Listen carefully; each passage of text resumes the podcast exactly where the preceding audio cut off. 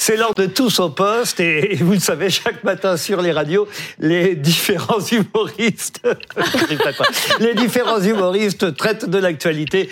Je leur donne la parole maintenant. Tous au poste. Imaginez une quinzaine de personnes dont la moitié peut pas se blairer, enfermées dans une pièce fin décembre pour s'engueuler au sujet de l'immigration. Avant, on appelait ça un réveillon. Aujourd'hui, on appelle ça une CMP.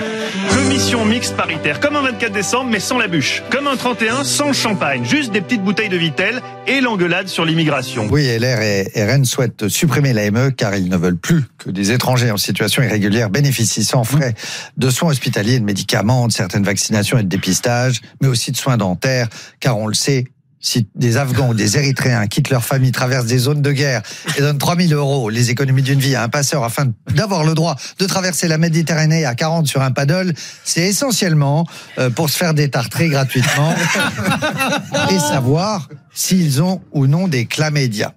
C'est bon, Abdoulaye, maintenant qu'on a les dents blanches et le slip tout propre, on peut rentrer à sa maison de Bamako. Miss Nord-Pas-de-Calais a été élue Miss France. Oui, une cérémonie que vous avez peut-être regardée, qui a consacré l'élégance et la féminité, mais aussi la créativité débordante des couturiers qui ont fait les costumes régionaux. Vous savez, c'est l'étape où elle défile euh, déguisée en spécialité locale. Mm. Miss Alsace, elle a un chapeau en forme de bretzel. Miss Bretagne, elle est déguisée en bigouden avec une coiffe, mm. une robe avec des poissons. Miss Ardennes, elle est déguisée en pédophile. Elle arrive en camionnette avec des grosses lunettes et un faux collier de barbe. On rend hommage au talent de nos régions. Hier matin, j'étais content quand j'ai appris euh, sur les chaînes info que la Miss était issue de la diversité. Je me suis dit, ah. enfin après, je me suis dit, quelle diversité? Elle a fait de sa candidature un symbole de diversité, avec ses cheveux courts. Ah, oui, ah oui, la, la diversité avance, mais doucement. Hein. Je m'attendais à un truc plus spectaculaire niveau sociétal. Non, mais j'ai appris trop de choses hier sur BFM. Celle qui succède à Indira Ampio a dû entreprendre des étirements pour grappiller quelques millimètres et passer le mètre 70. Ah ouais. Mais moi, je savais pas qu'on ah pouvait faire grandir des parties de son corps avec des étirements. C'est bon à savoir. Bah, sinon, j'aurais commencé beaucoup plus tôt. La petite Miss France, qui est adorable, s'est fait salir comme un vieux slip. Déjà, les cheveux courts, ça n'est pas passé. Non, une Miss, c'est des cheveux longs, bah, qui est une princesse.